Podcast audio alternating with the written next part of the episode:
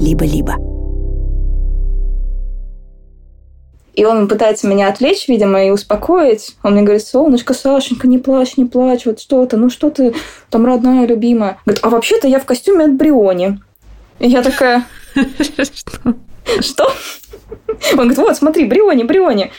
Отодвигается вот этот, этот костюмчик. Я такая, Артем, говорю, ты где нашел Бриони в СИЗО? Я говорю, это вам выдают или как?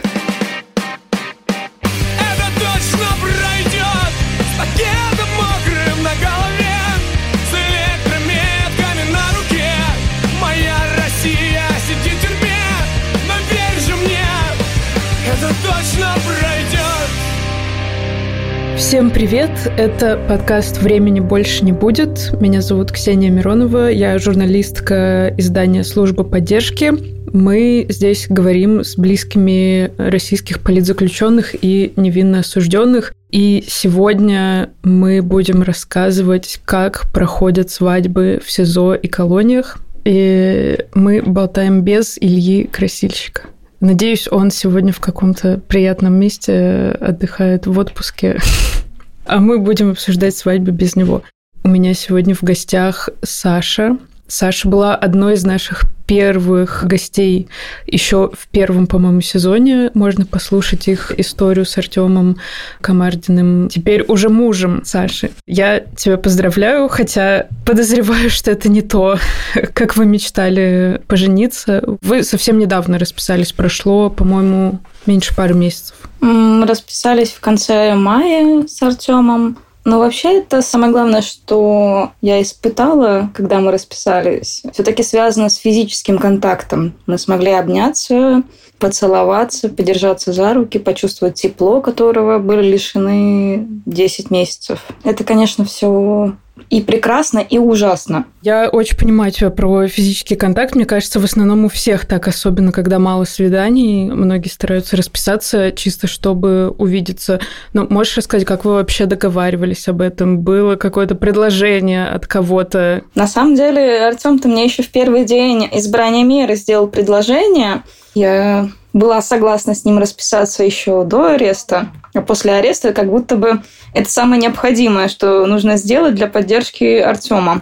Мы долго добивались разрешения на свадьбу, то есть я его получила в феврале, но наш следователь такой юморной человечек, и он согласился дать мне разрешение на свадьбу, из которой я узнала, что на Артема заведено второе уголовное дело, и для меня это было и радостно сначала, а когда я прочитала бумажку эту, э, я почувствовала себя максимально разбито. Я вышла из Следственного комитета, села на остановку, что-то там сообщила друзьям. Не помню, как добралась до дома. Я вот очень плохо помню сам этот вечер и следующее утро. Меня там забрали подруги к себе, чтобы меня успокоить. Ну, естественно, что после того, как нам стало известно про второе уголовное дело, Артем не очень активно, конечно, но пытался меня отговорить от того, чтобы мы расписывались. Он начал писать в письмах, что «Саша, я пойму, если ты не захочешь выходить за меня замуж. Саша, я не хочу, чтобы ты там себе жизнь как-то портила». Я такая, Артем, я взрослая женщина, я, может быть, сама буду решать, что мне делать. Я говорю, я тебя люблю, бросать я тебя не собираюсь. Ты для меня самый дорогой человек. И кто, если не я, будет тебя поддерживать? Ну, в итоге несколько месяцев еще добивались того, чтобы все-таки в СИЗО приняли документы и согласовали дату. Это долгий такой процесс. Да, про Маяковское дело, по которому преследуют Артема за антивоенные стихи, можно послушать как раз у нас в первом эпизоде. А можешь сказать, что за второе дело? Второе уголовное дело по статье 280 Точка 4. Угроза безопасности государству за призыв не брать повестки из военкомата. Первое дело в стране по этой статье. И, по-моему, еще никого не сажали за призыв не брать повестки. Так что, Артем, и тут первый. А ты сказала, что это был в том числе такой способ э, поддержать Артема, а у тебя у самой были какие-то сомнения? Ну, то есть все равно это ответственный шаг, все равно могут какие-то даже возникнуть там бюрократические у тебя проблемы. Были ли сомнения? Может, тебя кто-то отговаривал? Мои друзья, они, наоборот, меня поддерживали все. И в целом какая-то общественность, которая следит за нашим делом, очень радовались, что вот, наконец-то они поженятся. И у меня не было мыслей не заключать этот брак, потому что все-таки я так чувствую сейчас, неважно, что будет потом. Сейчас я чувствую так, и мне хочется делать то, что я считаю нужным и должным в этой ситуации. Естественно, что меня кто-то пытался отговаривать. Я помню, мы как-то встретились в баре с э, Дани Конаном, это по московскому делу был фигурант, и он мне сказал, что, Саша, ты чего, какая свадьба? Пусть выйдет, потом уже. Я говорю, вообще-то я сейчас хочу. Говорит, вот, браки все полицейские пары распадаются. Я говорю, почему ты такой пессимист? В итоге меня там пытались отговаривать, что моя семья, потому что они в целом как-то не особо хорошо ко мне относятся. У нас натянутые отношения, и я вечно занимаюсь не тем, чем надо, и вдруг меня посадят. Саша, ты не понимаешь. И я такая, ребят, моя жизнь. Что я хочу с ней делать, то я с ней и делаю. И в целом у многих людей сейчас э, вокруг меня есть вот эта цифра 10 с половиной лет, это вот то, что максимально грозит сейчас по двум статьям Артему. Она есть в голове, и у людей много вопросов, а как ты будешь с этим справляться, а вот что ты будешь, а вдруг вы там это не сможете жить вместе после того, как он выйдет. Я говорю, ну это же будущие проблемы будущих нас. Я не знаю, сколько просидит Артем в СИЗО и потом еще в тюрьме. И я не могу прогнозировать свои чувства, потому что я в такой ситуации не была, Артем в такой ситуации не был. Как мы можем знать, что будет у нас в будущем? Очень понимаю и сочувствую. Ты сказала про долгий процесс сбора документов. Что нужно вообще в России, чтобы пожениться в СИЗО? Сколько нужно кругов ада бюрократического пройти? Если Следственный комитет занимается делом, то нужно получить разрешение первоначально от следователя – если дело в суде, то от судьи. Получаешь что бумажку, идешь с этой бумажкой в СИЗО к начальнику на прием, который принимает один день в неделю, пару часов. Отстоять еще огромную очередь и добиться того, что ты хочешь заключить брак, написать заявление. Потом поехать в ЗАГС, взять бумажки, которые нужно заполнить Артему принести их обратно в СИЗО. Это уже через неделю получается, потому что начальник работает один день в неделю. После этого нужно передать все эти документы начальнику, начальник подождать, пока эти документы дойдут до Артема. Нужно, чтобы, ну, в моем случае до Артема, чтобы Артем это все заполнил, э, дождаться, пока оно вернется к начальнику. Это тоже примерно месяц, потому что начальник не очень расторопный. Я ждала месяц, каждую неделю при, приходила и пыталась понять, подписал ли сам начальник эту бумажку, это само разрешение, которое Артем уже заполнил. Потом нужно обратно идти в ЗАГС с этим разрешением, заполнить свою бумажку, отдать бумажку Артема. А, вам назначают дату, которую тоже назначают примерно через месяц, на последнюю среду месяца. То есть еще ждать, пока нужная дата будет впереди, принести эту бумажку с назначенным временем и датой начальнику. Но у нас было еще весело. У нас потеряли сначала мое заявление, а потом потеряли бумажки из ЗАГСа, что у нас назначена свадьба в этот день. И паспорта еще не было, потому что паспорт почему-то был у следователя. У нас еще была ситуация с тем, что дело уже передали в суд, когда свадьба была назначена. Нужно было еще получить разрешение потом от судьи. Слушай, а в ЗАГСе или где-то, где ты собирал бумажки, говорили что-нибудь, типа, зачем вам это надо? Не, они не говорили, но меня как-то спросила одна сотрудница, за что сидит. Я сказала, политика, стихи читал. И там э, был косяк в заявлении от Артема, он не вписал некоторые пункты, и она говорит, ну, вы понимаете, я не могу вашу бумажку принять. Я говорю, «А я могу вписать сама? Она говорит, вообще нет, но сейчас я отвернусь и пишите. В итоге я вписала все эти э, недостающие пунктики в заявлении. В итоге все было хорошо. Но та женщина, которая ехала с нами уже сезон, непосредственно со мной, у нее было очень большое пренебрежение ко мне, что вот в СИЗО ей ехать надо, хотя мы ей оплатили дорогу туда и обратно. На, нас еще снимали журналисты, она такая, вот, меня не снимайте, только вообще, меня вообще никак, чтобы нигде не было, я запрещаю. Мы такие, ладно, вас никто не снимает, успокойтесь. Как ты готовилась? Не знаю, ходила за платьем и покупать туфли. Самое главное было все-таки дождаться свадьбы, потому что мы не, не были уверены, до самого момента э, свадьбы этого дня, что у нас свадьба состоится, потому что за день до этого в СИЗО еще не знали, что Камардина у них тогда вообще-то женится. И паспорта не было в СИЗО, и мне, мы созванивались э, с как бы сотрудниками ЗАГСа, которые говорили, а если паспорт не появится в СИЗО, росписи не будет. Я звоню следователю, говорю, а где паспорт Артема Юрьевича? Говорю, я вам еще месяц назад говорила про свадьбу. Он такой, сейчас, сейчас привезу, привезу. В итоге привез. Все утро было в большой нервотрепке, ко мне пришли подруги, помогая мне собираться. Пришли еще ребята, журналисты, которые хотели подснять этот какой-то веселый день. На самом деле я была просто на панике, туда-сюда ходила, немножко кричала на всех и на все. Ну, собрались какой-то женский круг. Всех заставила прийти в платьях на регистрацию, чтобы все были красивыми. И вот, собственно, потом целой кучей я поехала журналистом в ЗАГС, за сотрудницей ЗАГСа, а мои подружки пошли к СИЗО. В итоге они мне купили букет невесты. Я вообще не планировала его покупать. Мне очень хотелось какое-нибудь нежное платье. Я выбрала платье такого светло-зеленого цвета, просто такое легенькое, симпатичное. Мне такой хотелось быть воздушной, что ли, на фоне всего этого безобразия. Стены СИЗО, особенно бутырки, выглядят совершенно удручающе. Они зеленые, такие мерзкие, как в подъезде. И когда ты идешь по этим бесконечным коридорам, через которые тебя ведут к месту, где есть Артем, у тебя очень много негатива в голове появляется. Заходила просто я, у меня был а, телефон, паспорт и букет цветов. Меня заставили там чуть ли не поприседать, поднять ноги, согнуть в коленях, пройти через рамку, положить букет тоже в такую штуку рентгеновскую. А у меня мандраж, потеют ладошки, я на грани нервного срыва. Я иду, а у меня слезы подступают.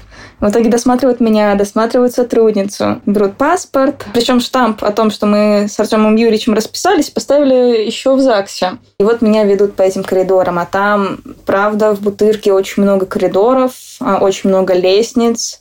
Мы идем, а я смотрю, там эти кабинки для ВКС, вот из которых э, Артема на тех же апелляциях выводят онлайн. Идешь, смотришь на это все и понимаешь, насколько все это мерзко. И вот мы подходим уже к этому кабинету, где это маленькое помещение, там несколько метров на несколько метров, метра три, мне кажется. Там стоит стол, два прибитых стула, маленькое зарешочное окошечко, и все. Мы заходим, с нами идет сотрудник, и сотрудник стоит э, с Артемом. Он там один, и вот меня заводят. Первое, что я делаю, начинаю рыдать. Я обещала себе не сильно плакать, но в итоге, конечно, разрыдалась сразу же. А я его увидела, Артема, а он еще такой весь красивый. У него была лавандовая футболка, которую я на нервах в ВВС ему отправила. И он мне сказал, Саша, это вообще-то лавандовая футболка. Она почти розовая. Не надо такое в СИЗО мне было присылать. Я говорю, Тёма, я не виноват. Что у тебя тут такие футболки? Короче, да, он ее не носил, а потом, видимо, решил, что нормально к этому все относятся в СИЗО, и никаких проблем не будет. На свадьбу ходишь... можно. Да. Да он и без свадьбы так ходит. Я видела его на свидании. В такой же футболке такая. Ну, видимо, вообще нет э, никаких проблем. И он был в лавандовой футболке, а сверху у него был пиджак. И вот когда я бросилась ему на грудь, рыдаю, заливаю все вот слезами, тушью, красиво. И он пытается меня отвлечь, видимо, и успокоить. Он мне говорит, солнышко, Сашенька, не плачь, не плачь, вот что-то, ну что ты там родная, любимая. Говорит, а вообще-то я в костюме от Бриони. И я такая... Что? Что? Он говорит, вот, смотри, Бриони, Бриони. Отодвигается вот этот, этот костюмчик. Я такая, Артем, говорю, ты где нашел Бриони в СИЗО? Я говорю, это вам выдают или как? Ну, у него сокамерник какой-то топ-менеджер, он заехал по экономическим преступлениям в костюме от Бриони. Я говорю, Артем, ты просто модным остаешься везде и всегда. Я говорю, у меня платье стоит 2000 рублей. У тебя костюм 60. И, и в сезоне я. Вот, и мы просто обнимались, не отлипали друг от друга, ни на секунду. Даже когда нам давали какие-то бумажки подписывать, мы особо даже не читали, что нам дают подписывать. Я говорю, Артем, нам могут дать сейчас все, что угодно, мы все подпишем. Мы просто обнимались И когда кто-то подписывал, мы прижимались еще сильнее, чтобы чувствовать тепло. Сколько вы времени провели вместе? На самом деле там минут 10 12 это все заняло. А нам еще как бы дали чуть-чуть пообниматься. Сказали, вот, смотрите, какие мы хорошие. Мы же вам даем побольше времени обняться.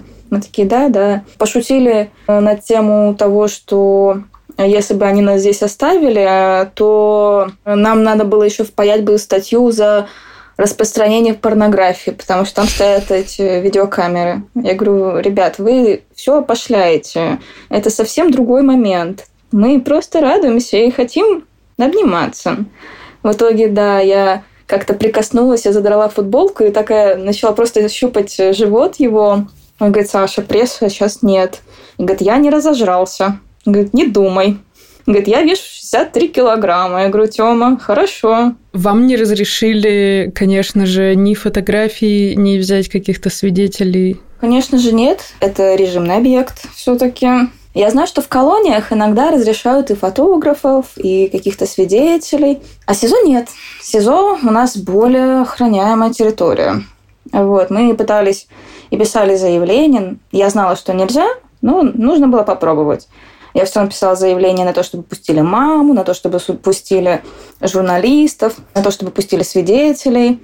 И, собственно, у меня знакомые журналисты подавали запросы в СИЗО, чтобы получить аккредитацию на съемку внутри СИЗО, но, естественно, что там сразу нет. Потом, когда я уже вышла после росписи с Артемом, подружки закидали нас, э, меня, Артема не было, закидали меня лепестками роз. Это было так красиво, как какая-то прям сцена из фильма, потому что разрушенная такая тюрьма, ну, то есть она, правда, ветхая, как сами всиновцы шутили, что мы поженились в замке. В целом, похоже. Еще меня все спрашивали, есть ли кольца, но кольца я решила, что покупать бессмысленно, потому что у Артема все равно его не будет. И лучше сделать потом после выхода какие-то памятные, красивые, с гравировочкой, там, не знаю, чтобы еще Артему Юрьевичу-то понравилось это кольцо. Он же у меня тот педант еще.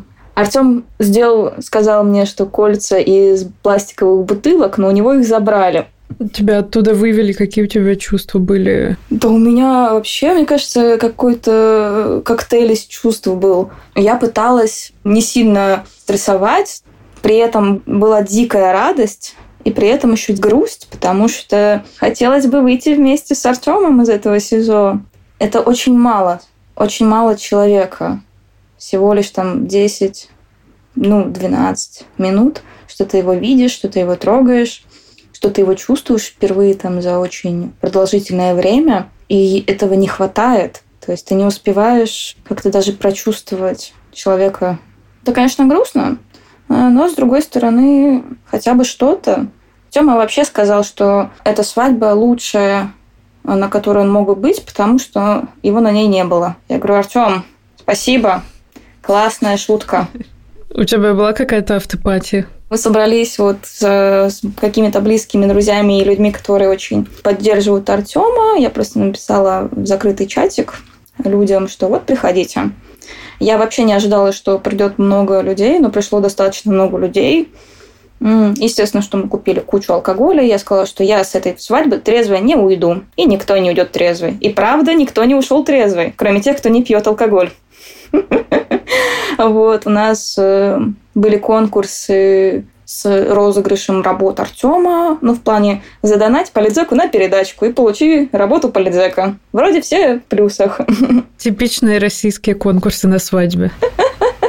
Сразу после зажатых э, между людьми шариков задонать на работу политзека. Мы подписывали открытки на этом вечере не только Артему, но еще куча других политзеков. Тебе Артем что-нибудь э, рассказал, потом написал, э, как у него день после свадьбы прошел? Артем сказал, что они с сокамерниками пили газировочку, что-то салатиков нарезали, сидели там это отмечали свадьбу, телевизор посмотрели. Артем говорит, что они подсели на турецкие сериалы.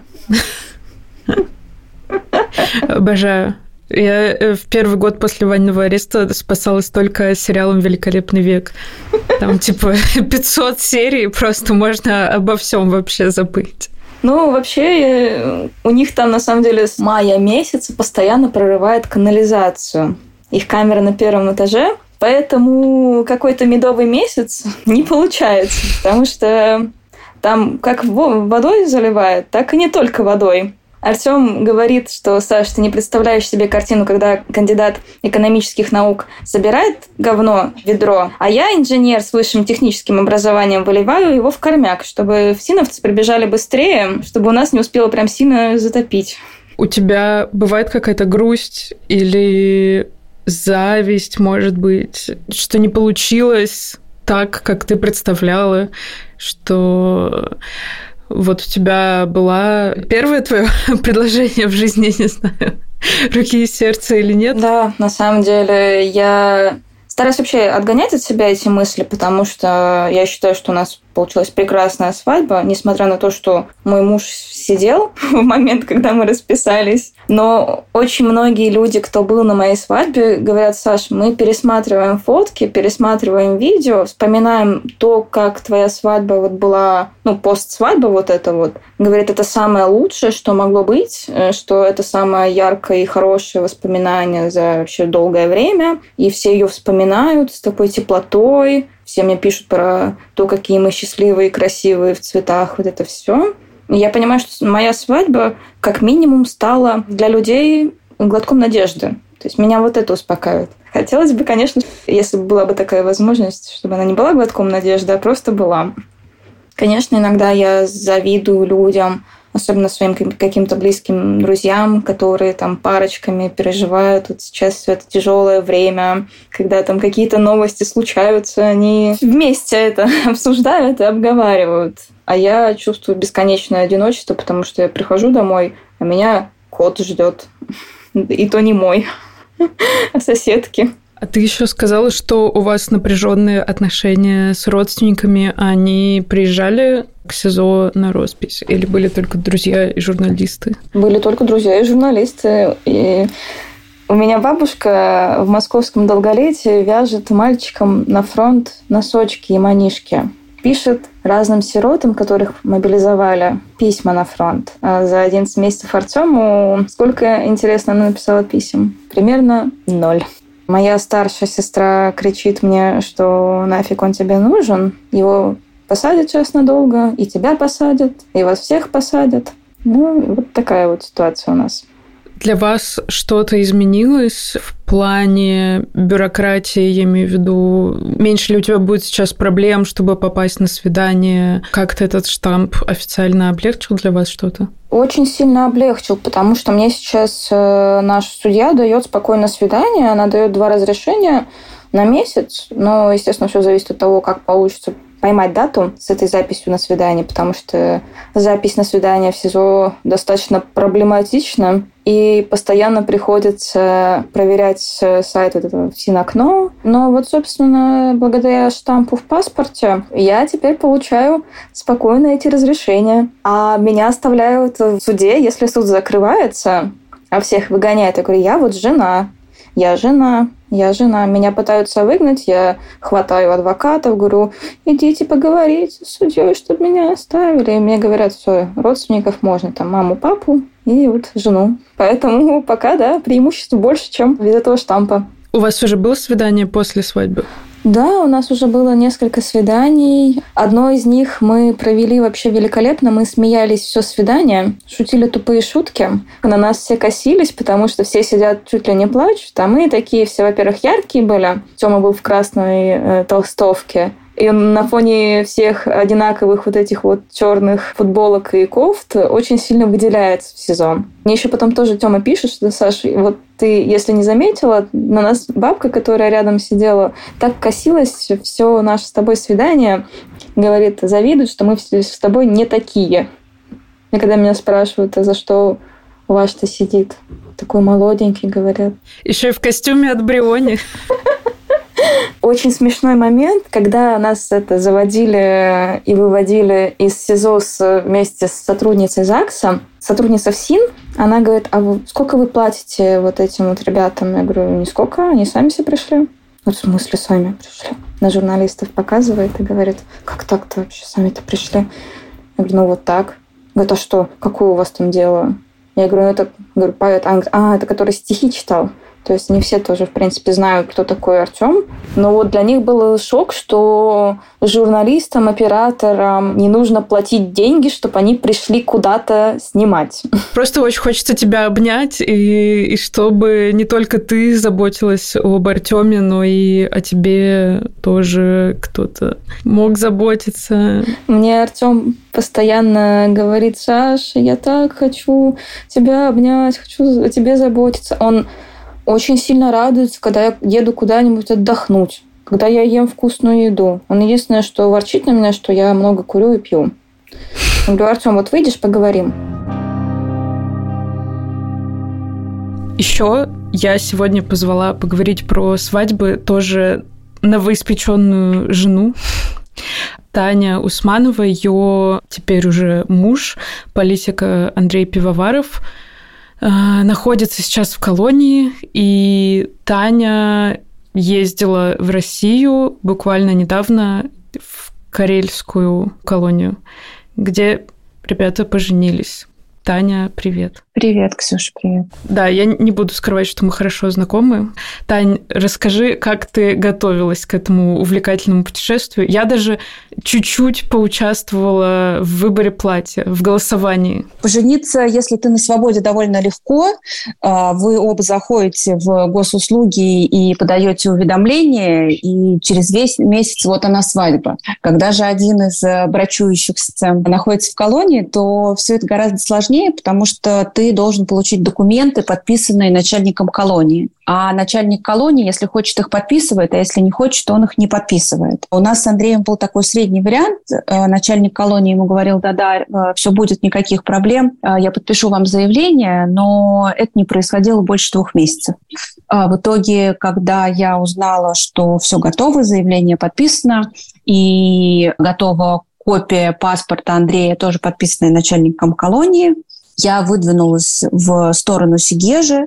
Это очень маленький город в Карелии, около Петрозаводска, в колонии, в городе, да, где сидит Андрей. Мне пришлось ездить в Сигежу два раза. Это было довольно сложно, учитывая то, что живу я в основном в Риге последнее время. И мне пришлось за полтора месяца до свадьбы э, ехать на машине в Сигежу, идти там в ЗАГС, отдавать эти документы тетушкам, уговаривать их принять заявление, потому что они не сразу хотели это сделать, потому что, естественно, подпись стоит не в том месте, печать стоит не в том месте, и вообще приходите послезавтра. В общем, удалось мне их уговорить. Заявление они приняли. Это было в июне я ездила. Ну и потом я приезжала через месяц на саму свадьбу, которая была 26 июля. Все это было очень волнительно, но состоялось. Это первая часть подготовки. Ты сказала, была еще вторая. Я так понимаю, вторая заключалась в выборе платьев и сборе передачи и всего, что нужно для свидания. Да, это была тоже такая, знаешь, э, бытовая сторона жизни. И я помню, как мне звонила мама с вопросом, что я делаю. Я говорю, ну вот тут э, хожу по магазинам, покупаю всякое к 26-му. Мама говорит, ой, какие приятные хлопоты, ты, наверное, так счастлива. Я говорю, нет, мам, я не очень очень счастлива, потому что я сейчас хожу по парижскому магазину и ищу гель для душа, на котором э, русскими буквами написано, что это гель для душа. Для того, чтобы взять это в передачу на свидание, которое у нас должно было быть после свадьбы. И реально, Ксюша, мне это раздражало просто страшно все. Мне нужно было собрать передачу. Это 40 килограмм, которые я могла взять с собой. И мне нужно было собрать саму себя. То есть в моем депрессивном эпизоде э, купить мне платья, сережки, там, туфли, вообще что-то. И мне все казалось жутко неуместным, потому что, ну, какое платье? Я иду в колонию в каком-то богом забытом месте. И мне казалось, что просто все будет неуместно. Ну, сережки очень красивые. Да, да. В общем, в итоге у меня было два платья. Одно было супер летним. А, я описала Андрею, что вот я купила, я молодец, вообще порадуйся за меня. Он сказал, ну, ты, конечно, молодец, но здесь плюс 14 20, поэтому это твое купленное платье, оно, скорее всего, останется в чемодане.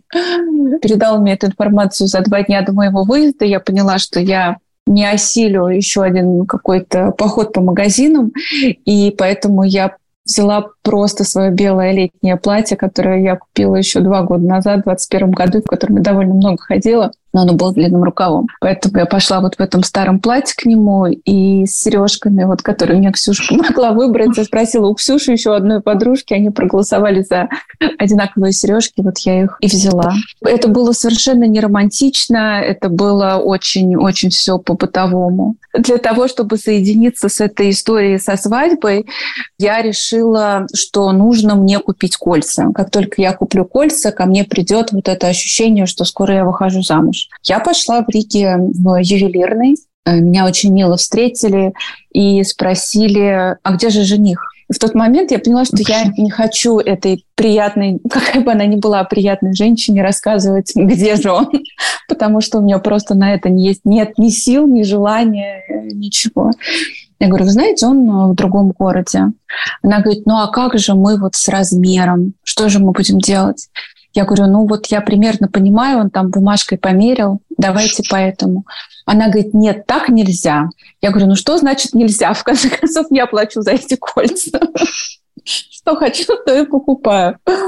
Она говорит, нет, вот вы сейчас купите, а потом вы будете это все возвращать. Нет, давайте, вот давайте приходите с женихом. Вот в таких случаях я в лицо иногда э, говорю, знаете, он в другом городе, потому что он в тюрьме, чтобы просто от тебя отстали с вопросом, потому что реально после этого обычно вопросы отпадают. Я подумала, что это только первое место, и, наверное, нужно проявить настойчивость, и в втором магазине будет лучше. Я пришла во второй ювелирный в соседней двери. Они опять ко мне. Где же жених? А вот понравится ли ему кольцо? А позвоните ему по видео. Давайте мы все вместе решим. И это был опять такой очень душный разговор, очень неприятный. Я говорю, хорошо. Я говорю, вот он сейчас без связи. Я говорю, мы к вам придем по видеосвязи во вторник или когда-то там. Я тоже оттуда ушла и очень, очень расстроенная. Пришла в третье место, где был такой жутко простой ювелирный магазин. И там мне тетка сказала, что вы что, хотите кольца из белого золота? Это некрасиво. Не бывает обручальных колец из, из белого золота. Все должны знать, что это обручальное кольцо. Оно должно быть золотым. И я подумала, что все, больше я общаться с людьми не готова, и заказала кольца по интернету.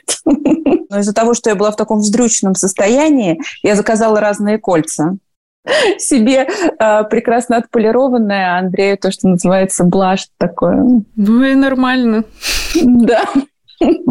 А эти 40 килограммов ты тащила, потому что вам дали свидание. Мы э, разговаривали до тебя с Сашей Поповой. У них была свадьба в СИЗО, у вас была в колонии. Разница в том, что в колонии могут потом дать свидание на три дня. Ты ездила, правильно? Да, все так. Мы с Андреем не виделись уже два года на тот момент. Его арестовали 31 мая 2021 года, а увиделись мы вот на свидании. Ну, что значит увиделись? Мы виделись до этого в судах, но в судах нам не давали разговаривать совсем. На нас кричали, даже если мы улыбались друг другу. Поэтому 28 по 31 июля у нас было свидание, и только тогда мы смогли нормально поговорить. А в СИЗО ни звонков, ни свиданий нам, да, ничего не давали. И да, я перла эти 40 килограмм э, вот этого всего в колонии. Давай сначала про саму роспись. С тобой тоже ходила женщина из ЗАГСа? Да, я приехала в ЗАГС, отдала свои документы тетушке, она все взяла, сказала часок погулять. Я вернулась. Она мне отдала паспорт, в котором уже стояла печать о том, что я вышла замуж за Андрея. Я ее спросила, неужели мы обойдемся без жениха? Она говорит, нет-нет, вы наполовину только женаты. Сейчас мы поедем э, в колонию. Мы туда поехали, зашли в комнату передач. Это у них такой хаб, где они всех собирают. У нас было две невесты. Была я и была еще одна девочка, муж который сидит по наркотикам, как я поняла. И сначала вызвали ее, и так как вернулась она минут через пять, я поняла, что церемония не будет долгой. Потом вызвали меня, завели в коридор, сказали, идите до конца. Я сделала несколько шагов, и вдруг из стены буквально, из какой-то проймы мне Андрей сказал «Привет». Я очень сильно испугалась, потому что я не ожидала встретить его в каком-то шкафу буквально. Из-за того, что Андрей по мнению системы ФСИН, злостный нарушитель. Ему не дают нормально ходить по колонии, как всем остальным. И для того, чтобы он ни с кем не пересекался, ни с сотрудниками ФСИН, ни с другими заключенными, вообще ни с кем, его постоянно прячут вот в такие ниши, которые задернуты такой грязной тряпочкой какой-то. Мне сказали, не останавливайтесь, идите дальше. Подумала, господи, что вообще? Какой это бред? Ну вот мы будем расписываться через две минуты. Вот какая вам разница? Мы по этому коридору пять метров вместе пройдем или я одна пройду. Я прошла дальше по этому коридору и уткнулась во что-то, что, наверное, является кухней. Какое-то такое темно-коричневое помещение с какими-то холодильниками, микроволновками. И посередине стоял стол, на котором лежали наши документы. Там была эта женщина из ЗАГСа и несколько охранников. Через там, 15 секунд они завели туда Андрея, дали нам обняться, что удивительно, но пристально на нас смотрели. Но это все жутко некомфортно, потому что это там твой родной человек, с которым ты не виделся, не обнимался несколько лет, и первый раз вы это делаете под э, прицелом пяти чужих вам людей, которые смотрят, ну, супер недобро. А дальше тетушка из ЗАГСа начала так, знаете, делать, типа, мы здесь по делу хватит разговаривать. Говорит, встаньте туда. Показывает нам на другой край стола. Встаньте туда, возьмите за руки. А до этого я ее попросила, я говорю, вот мы последние несколько лет находимся в таком очень сложном окружении всяких чиновников. Я говорю, можно вас попросить не произносить вот эти безумные слова, а как-то очень по-человечески сказать или просто ничего не говорить и попросить нас подписать документы и все. Я говорю, я не, не очень готова слушать про путь, по которому мы там дальше идем вместе, вот эту всю херотень, которую она любит. Он сказал, я вас прекрасно понимаю, хорошо, и как только мы встали э, вот сбоку этого стола, куда она нас поставила, она внимательно на нас посмотрела, взяла такую папку, на которой явно была написана речь, и стала читать вот это безумие. Что вы лебеди, которые плывут... Э, да, да, да, да, да. И самое жуткое, что там было, я не знаю, может, у меня, конечно, крыша едет, но мне это прямо очень врезалось в память. Она внимательно меня посмотрела, сказала, нет больше никакого «я», есть только мы. Я очень люблю Андрея, э, прям очень сильно. Я очень рада тому, что мы стали семьей, но мне кажется, что несмотря на это и мое я, и его я должны остаться таким довольно самодостаточным. Когда я это услышала, я тихо сказала Андрею «нет». Он дернул меня за руку и сказал успокоиться. Ну и, в общем, она все это произнесла. Это было очень странно, но я подумала, какая разница, что она говорит. Я, в общем, стою, обнимаюсь с Андреем в этот момент, и пускай там хоть новости по телевизору играют. Ну и все. Дальше нам э, дали обменяться кольцами, целоваться. И после этого они опять стали делать, знаете, как в ресторане, когда стулья вечером ставят на стол, чтобы все уходили. В общем, они тоже стали так переминаться с ноги на ногу и вот как-то так кивать на дверь, типа, давайте выходить. Ну и все. И на этом церемония закончилась. Меня увели первый, а потом увели Андрея. И, собственно, еще раз я его увидела только вот через полтора дня, когда у нас было свидание. Долго дали целоваться? Ксюша, это все заняло, ну, я не знаю, ну, минут шесть, наверное. Вот вся эта церемония. Нет, это все вообще недолго. И это все очень не, не интимно. На тебя смотрят эти всиновцы. На нас они смотрели ну, с лютой ненавистью. Женщина из ЗАГСа была очень приятная, ей большое спасибо. А сотрудники, они не обязаны нас любить, я их за это не осуждаю, это их личное дело, как, как к кому относиться, но в этих условиях, знаешь, обниматься особо и не хотелось. Ну и я знала, что у нас скоро свидание, поэтому, в общем, затягивать весь этот процесс и, знаешь, слушать вот эти окрики «давайте расходитесь», ну это так вообще супер неприятно. Я очень сильно переживала перед свадьбой, даже не столько из-за того, что вот я вступаю в этот новый путь, и э, моего я больше не будет, а из-за того, что я очень ждала подвоха от другой стороны, да, скажем так, в широком смысле этого слова. Я прям представляла, что вот этот стресс, он пройдет, и будет такая опустошенность, и я не буду знать, что делать и чем забить время, потому что все это закончилось, ну, я не знаю, полдвенадцатого, наверное, утром. Еще весь день впереди, и непонятно что. Ну, собственно, на самом деле так и вышло. Я после этого пошла в кафе с девочкой, которая ходила, меня фотографировала, нашла в Сегеже очень приятного фотографа, которая меня сделала несколько снимков, потому что какой бы странный этот день не был, хотелось оставить это все на память. Ты объясняла ситуацию? Ну, знаешь, я ей писала через Инстаграм. Я ее нашла в Инсте и писала ей в инсте. Поэтому уже по переписке, которая была заранее, как-то стало понятно, что она понимает, что происходит.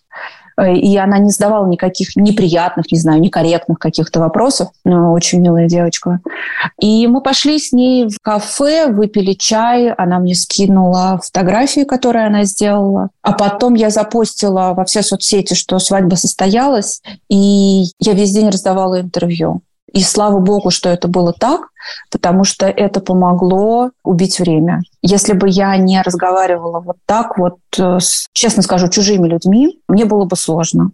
То есть если бы я весь день говорила там со своими родителями, с его родителями, с какими-то подружками, я бы просто распалась на части. А тут нужно было держаться, и это меня очень сильно вытянуло. А вечером, я это заранее придумала, вечером я сделала зум-вечеринку с, э, с друзьями. На которую я не попала. На которую ты не пришла. Из-за, из-за записи, по-моему, этого подкаста, насколько я помню.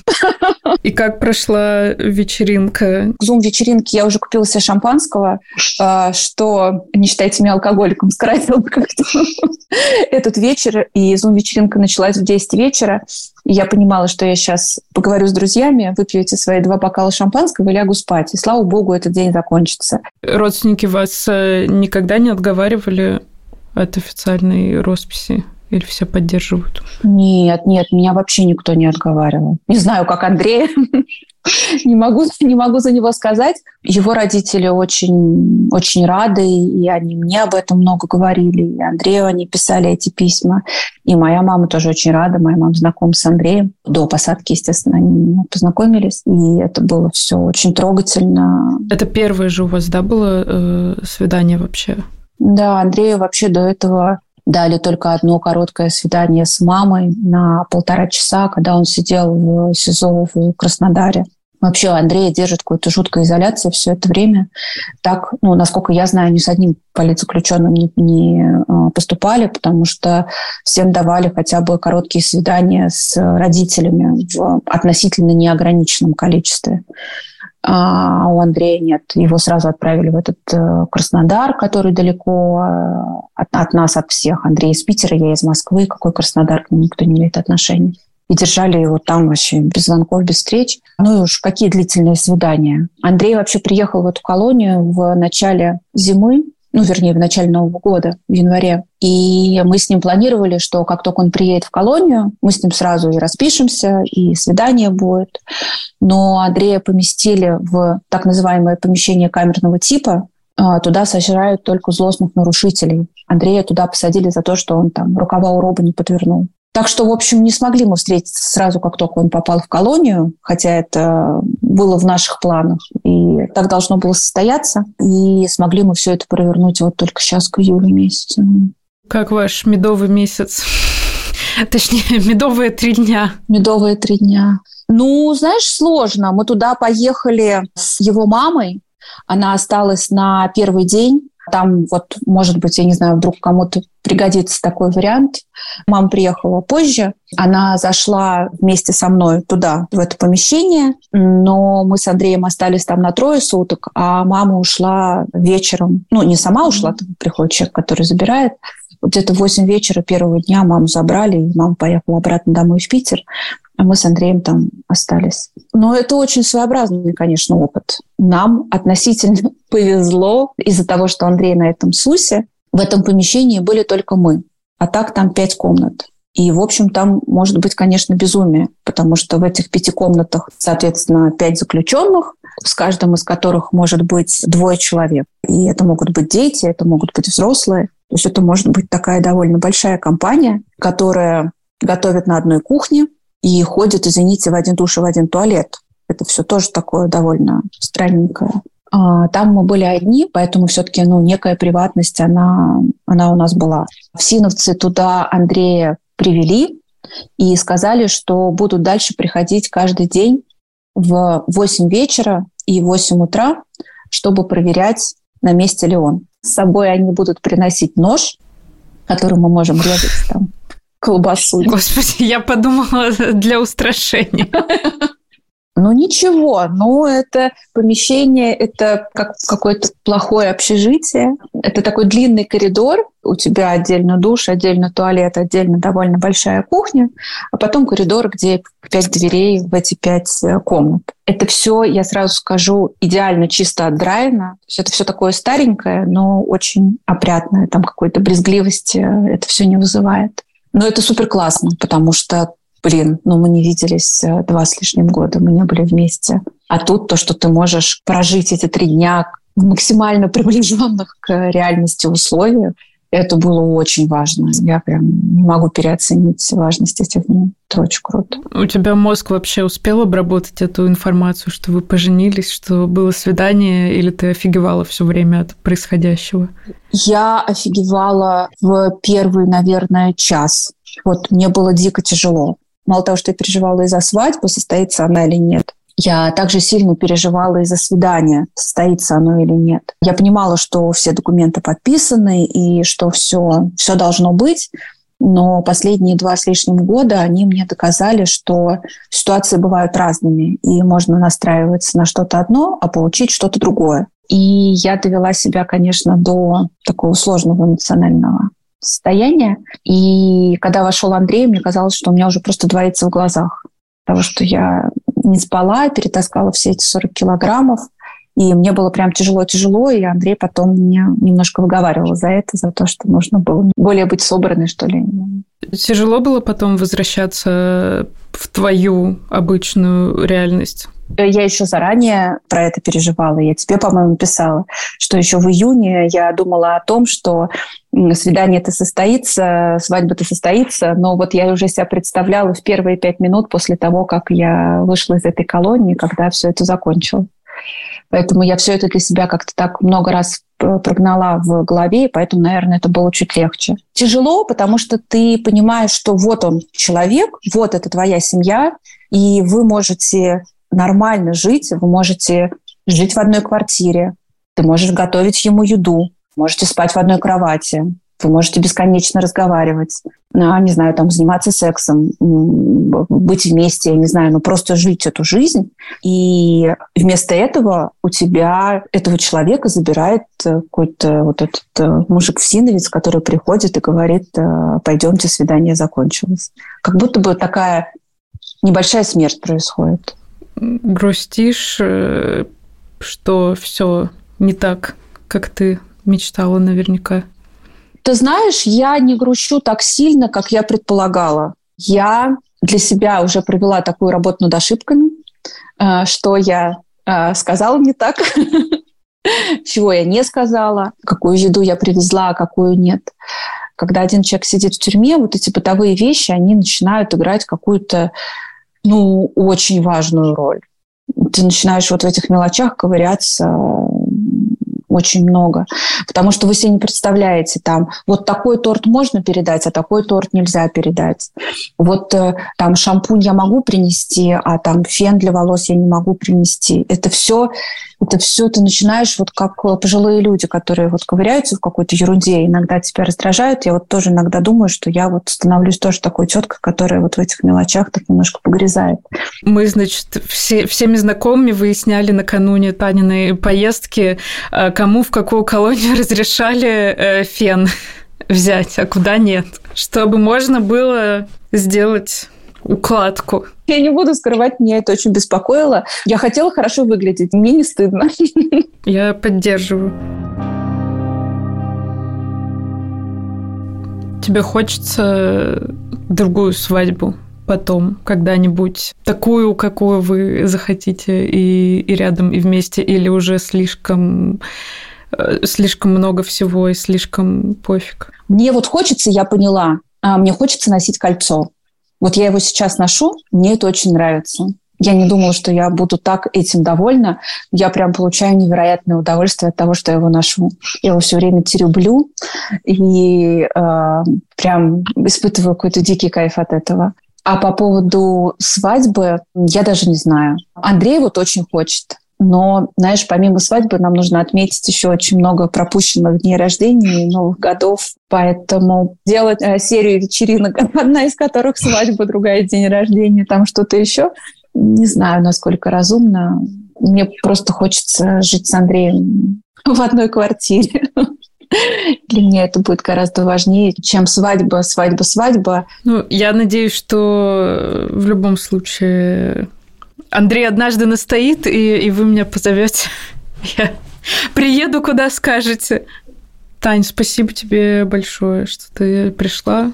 Я надеюсь, что, может быть, после этого эпизода я просто довольно часто это слышу от разных людей, как это романтично встретиться, расписаться, отправлять друг другу письма, и наоборот, мне кажется, какие-то бытовые рассказы нет, покажут, нет. что... Это, в этом много... нет, друзья мои, нет никакой романтики в том, что э, ваша половина, ваш партнер сидит. Это ежедневный, э, очень нелегкий и не всегда интересный труд. И по, по выбору шампуни, гель для душа и колбасы, на которые есть срок годности.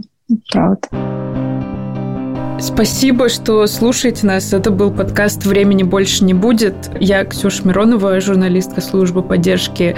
Э, Илья Красильщик, мой соведущий, обязательно вернется к нам в следующих эпизодах, которые нам помогут как и помогли сделать этот. Группа порнофильмы, которая предоставила музыку Алина Глушинок, которая нарисовала нам обложку.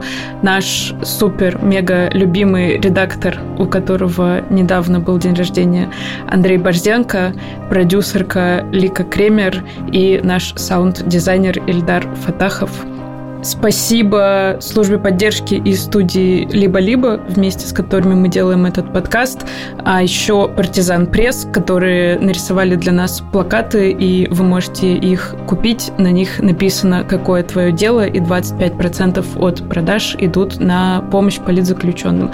А еще у нас есть закрытый телеграм-канал, анкета на него есть в описании каждого эпизода. Туда могут вступать близкие политзаключенных, мы там выкладываем для них всякие э, инструкции, мероприятия, делимся личным опытом. Э, если вы знаете кого-то, кому это может пригодиться, поделитесь с ними ссылкой. Спасибо и до встречи.